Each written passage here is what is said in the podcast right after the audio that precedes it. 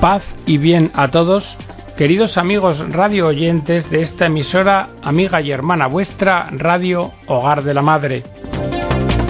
Bienvenidos a una nueva edición del programa El Galeón. En el programa de hoy vamos a hablar de la oración. Vamos a reflexionar sobre la frase de San Agustín et fides orat, que podemos traducir como también la fe pide. Hablaremos del pecado original, del misterio de la elección de Dios, de la gracia, y hablaremos de que la fe salva. Vamos a comenzar con una frase del Ave María. Ruega por nosotros, pecadores, ahora y en la hora de nuestra muerte. Amén. A esta invocación a la Virgen, a este ruega por nosotros, apunta en el fondo, si os fijáis, toda nuestra participación, la participación de nuestra libertad en el misterio de la gracia. Ruega por nosotros, imploramos. La oración es nuestra participación en el misterio de la elección de Dios. Así nos lo dice don Giacomo Tantardini. Veréis, el cardenal Ratzinger, que luego, como sabéis, fue Benedicto XVI, escribió en la introducción del libro Quien reza se salva lo que sigue. Desde que el hombre es hombre, reza, porque la oración, es decir, la petición, el pedir, es estructura misma del corazón del hombre. Siempre y por doquier, el hombre se ha dado cuenta de que no está solo en el mundo, de que hay alguien que lo escucha, siempre se ha dado cuenta de que necesita a otro más grande y que debe tender a él, a ese otro, para que su vida sea aquello que tiene que ser. Pero el rostro de Dios siempre ha estado velado. Vamos a quedarnos con estas dos observaciones del que era cardenal Ratzinger.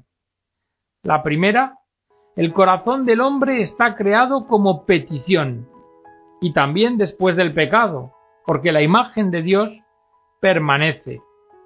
El hombre, incluso después de pecar, sigue siendo capax dei, capaz de Dios. También después del pecado original, el corazón del hombre es petición. San Agustín nos dice que toda criatura ha sido creada por la sabiduría. Pero las criaturas que tienen raciocinio, los ángeles, los hombres, han sido creados por la sabiduría de tal forma que su destino es la misma sabiduría. El hombre no sólo ha sido creado por el verbo, sino que ha sido creado para el verbo. No sólo ha sido creado por Dios, sino que ha sido creado para Dios. Este es el corazón del hombre. Así es.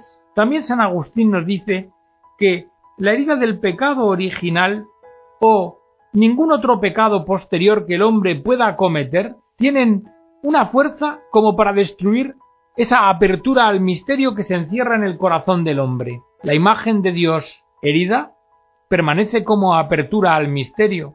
Si no fuera así, el pobre pecador ya no podría encontrar al Señor cuando Él le saliera al encuentro gratuitamente. Es decir, no podría si el corazón no siguiera permaneciendo abierto al encuentro como una posibilidad. La segunda observación sobre las frases de Ratzinger es esta, que esta petición, que este corazón que pide, está herido, está ofuscado, el rostro del misterio está velado. Hay una oración de la antigua liturgia ambrosiana que describe esta petición natural del hombre en su condición histórica. Oíd, la petición prisionera de los pecados que por el enemigo, Satanás, está impedida y ofuscada.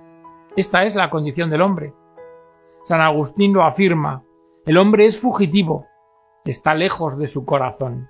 Ahora leamos un fragmento del credo del pueblo de Dios del Papa Pablo VI, porque daos cuenta que si no tenemos presente el pecado original, o si lo negamos, primero nos volvemos idealistas y luego cínicos este fragmento, que trata sobre el pecado original en el credo de Pablo VI, junto con el de la presencia de Cristo real, verdadera y sustancial en el sacramento de la Eucaristía, son los dos más extensos, porque tratan ambos dos verdades de fe que eran puestas en tela de juicio especialmente en aquel momento.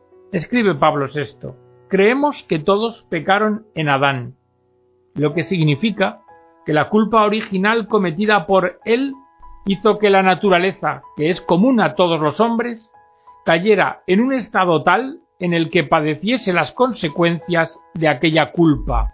Este estado ya no es aquel del principio, el de nuestros primeros padres, constituidos en santidad y justicia, estado en el que el hombre estaba exento de mal y de muerte.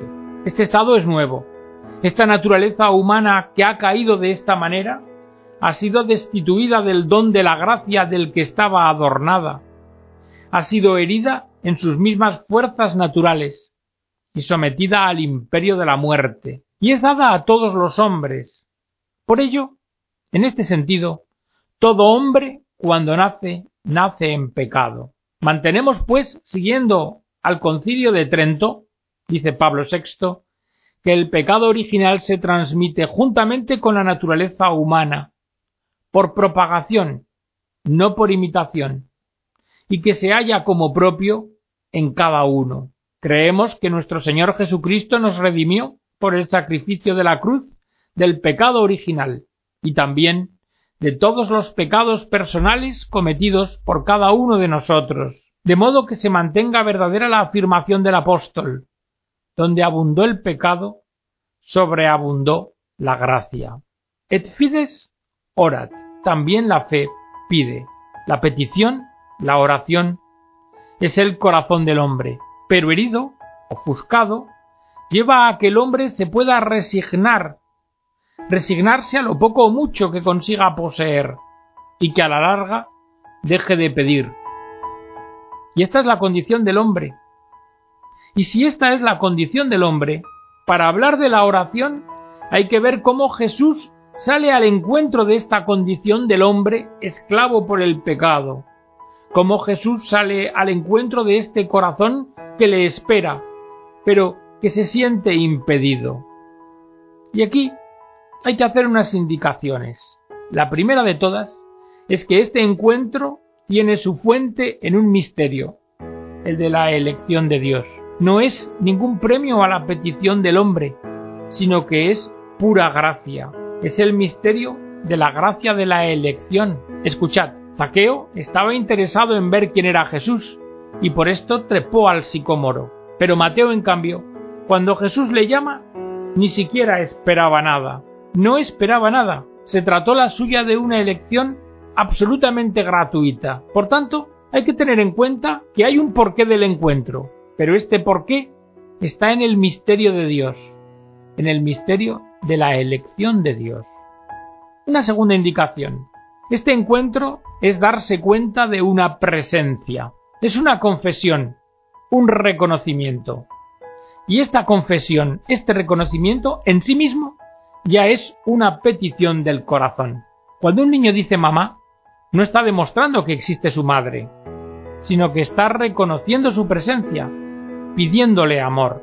San Agustín lo dice con una expresión definitiva.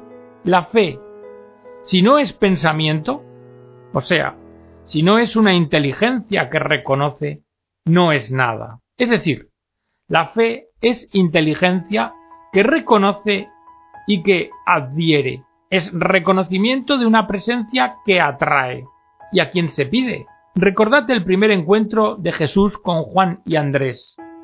Los dos discípulos de Juan Bautista que siguen a Jesús, después de que el Bautista lo hubiera indicado como el Cordero de Dios, y Jesús se dirige a ellos y les pregunta, ¿qué buscáis? Y ellos contestan preguntando, Maestro, ¿dónde vives?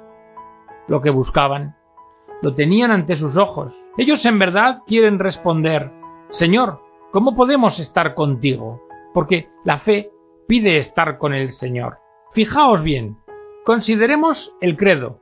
El credo es una oración, una oración que consiste en un reconocimiento de la inteligencia suscitado por la gracia, suscitado por su atractivo, suscitado por la presencia de Él, del Señor, que pasa a nuestro lado. La fe es un acto de inteligencia que reconoce y un acto de la libertad que se adhiere. El Concilio Ecuménico Vaticano I, al definir que la fe es una virtud sobrenatural imposible sin la iluminación e inspiración del Espíritu Santo, añadía una expresión muy bella. El Espíritu Santo da a todos suavidad en reconocer y creer en la verdad. Qué bello es esto, porque se reconoce y se cree en una presencia, porque es suave, porque es atractivo reconocerla y adherirse a ella. Y así llegamos a la tercera indicación. Después del encuentro, cuando Jesús va a casa de Zaqueo le dice, Hoy ha llegado la salvación a esta casa. Y aquí lo importante, el encuentro con Jesús salva realmente al hombre. El reconocimiento de Jesús es el inicio de la salvación. Ahora somos hijos de Dios, dice San Juan en su primera carta. Pero, ¿cómo somos ya ahora hijos de Dios? ¿Cómo estamos ya ahora salvados? ¿Cómo somos felices ya ahora? El reflejo de la salvación, el segundo fruto del Espíritu Santo, la alegría. Ahora estamos salvados, dice el apóstol San Pablo, así que somos felices en esperanza. El cardenal Ratzinger subrayaba en su día que la esperanza es la dimensión permanente de la vida cristiana. Permanece en la vida cristiana porque también nosotros, en virtud de las suavitas, de la suavidad de la amistad con el Señor, lo esperamos, y porque el encuentro con Él, la fe, la salvación, no es una posesión nuestra, sino que en todo momento es un don. Veamos algo sobre esto. Tanto los cánones antiguos del Concilio de Cartago del año 418, como los documentos conciliares, como el Indículo, que es un pequeño catecismo en el que la Iglesia de Roma, tras las polémicas de Pelagio, resumió la doctrina de la fe sobre la gracia, todos estos textos evidencian que la salvación es real, pero no la poseemos. Es decir, es real pero es precaria. La relación del cristiano con la salvación es siempre una relación de petición, de oración, pero no de posesión.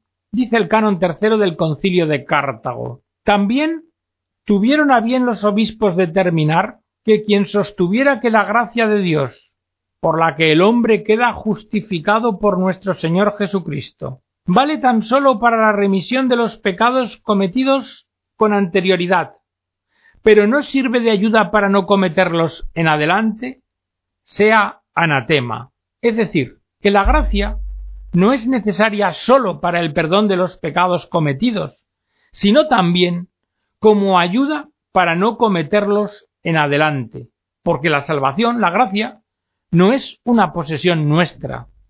La salvación es precaria. Veamos ahora el canon quinto del concilio de Cartago. También tuvieron a bien los obispos determinar que quien dijere que la gracia de la justificación se nos da, a fin de que más fácilmente podamos cumplir por la gracia lo que se nos manda hacer por el libre albedrío, como si dijéramos, aun sin dársenos la gracia pudiéramos, aunque no fácilmente, pero sí pudiéramos cumplir los divinos mandamientos, sea anatema.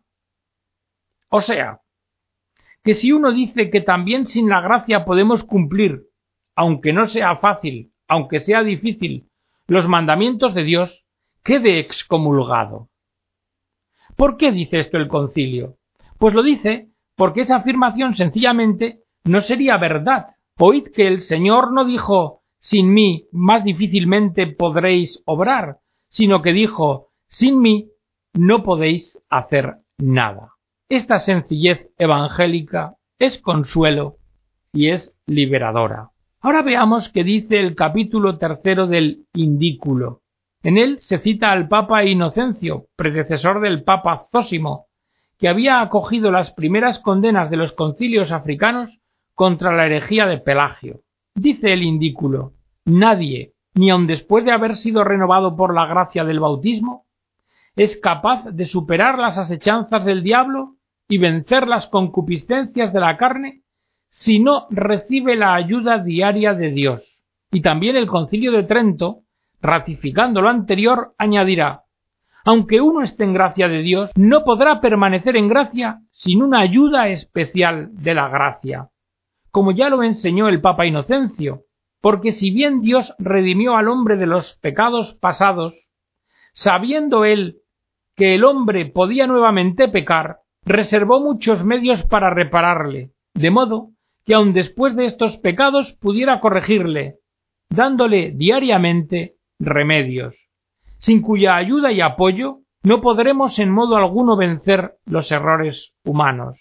Forzoso es, en efecto, que si con su auxilio necesario vencemos, si él no nos ayuda, seamos derrotados. De estos antiguos dogmas resulta que la oración, la súplica, es el modo propio de vivir de los cristianos, es el modo de vivir necesario para quienes por la gracia han encontrado la salvación, de quienes han sido salvados en esperanza, de quienes han recibido una respuesta gratuita a la expectativa de su corazón en la amistad con Jesús. Y el modo de vivir esta amistad con Jesús, el modo de vivir esta gracia, el modo de vivir esta felicidad inicial es la oración. Santo Tomás de Aquino hace coincidir la oración con la esperanza y escribe La oración es la interpretación de la esperanza. Es la voz de la esperanza. Ser salvados en esperanza quiere decir rezar. Ser felices en esperanza quiere decir pedir. ¿Pedir qué? Pues pedir que ese estupor, que ese inicio real y precario de felicidad se renueve, nosotros no lo podemos poseer. Si el Señor no lo renueva, no se permanece en su gracia. Santo Tomás, en su compendio de teología, afirma que la esperanza coincide con la oración y da unos pasos. Primero, dice que para orar hay que esperar, y esperar presupone el deseo, un deseo que en sí mismo ya es gracia. En este sentido, San Agustín dice, el Espíritu de Dios incita a los santos a que intercedan con gemidos inefables, inspirándoles el deseo de aquella realidad tan sublime, la felicidad del paraíso, que aún no conocemos, pero que esperamos ya con esperanza. La esperanza, pues, presupone el deseo. En segundo lugar, es menester que lo que se desea se reconozca como algo que es posible de conseguir porque es real. Y en tercer lugar, eso que se espera, que se desea y que es posible alcanzar, ha de ser algo arduo, difícil de alcanzar, porque se trata de una realidad que no podemos construir nosotros, que no podemos poseer, que ni siquiera podemos comprender. San Agustín dice si comprendes, no es Dios. Si pudiste comprender, no es Él lo que has comprendido. Por tanto, la esperanza presupone una realidad deseada, posible y ardua. Y llegados aquí, se abren dos caminos. El primero, el del hombre que se afana para conseguir este bien deseado, posible y arduo. Y el segundo, el del hombre que lo pide. Y este es el modo en que la virtud de la esperanza se expresa. Por eso, concluye Santo Tomás con una frase estupenda.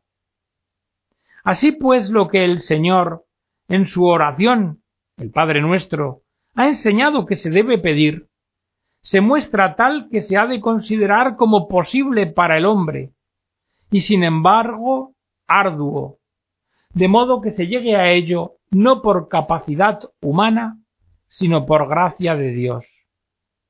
¿Y qué resulta de todo ello?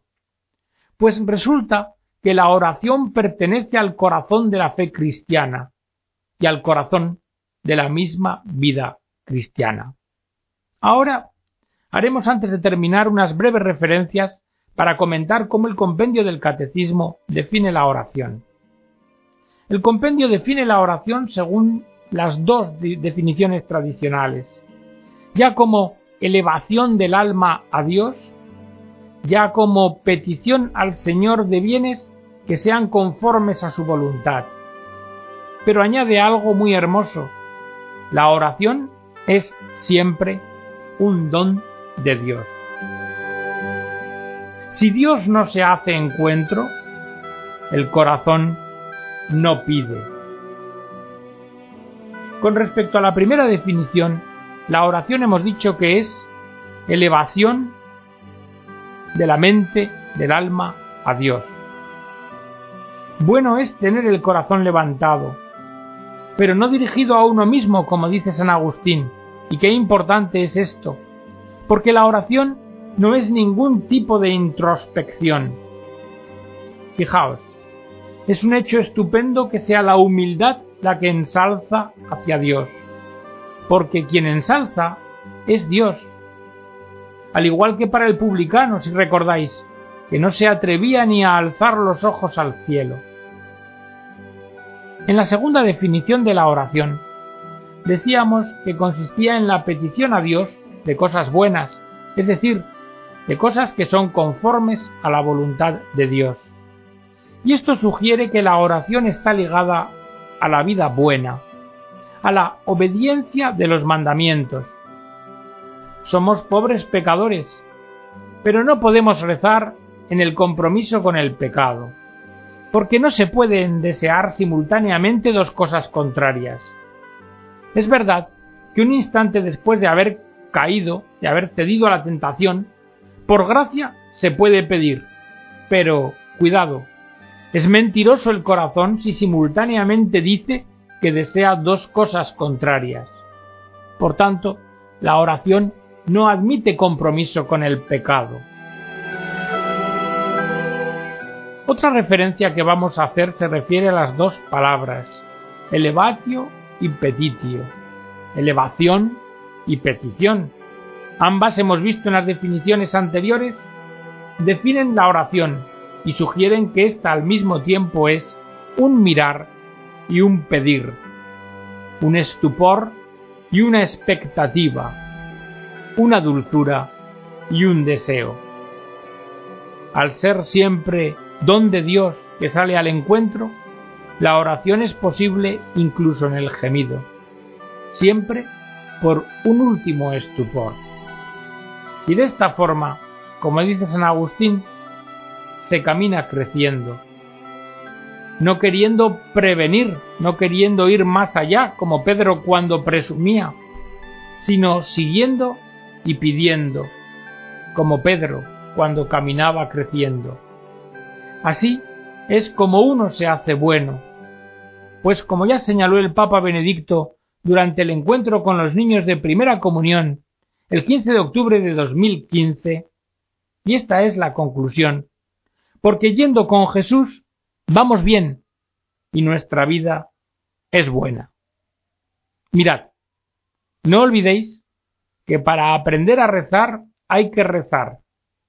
Al ser siempre un don de Dios que sale al encuentro, a nosotros se nos pide simplemente que repitamos, repetir, es decir, repetir, repetir las fórmulas más sencillas de la oración, es el Señor quien sale al encuentro, y el Señor siempre da su gracia a los humildes. Y hasta aquí, queridos amigos, esta edición del programa de hoy dedicado a la oración, yo cerraría con el título de ese libro al que hemos hecho referencia que prologó el cardenal Joseph Ratzinger, quien ora se salva. Espero que la edición del programa haya sido de vuestro agrado os emplazo a la próxima y hasta entonces os deseo las abundantes bendiciones de nuestro Señor.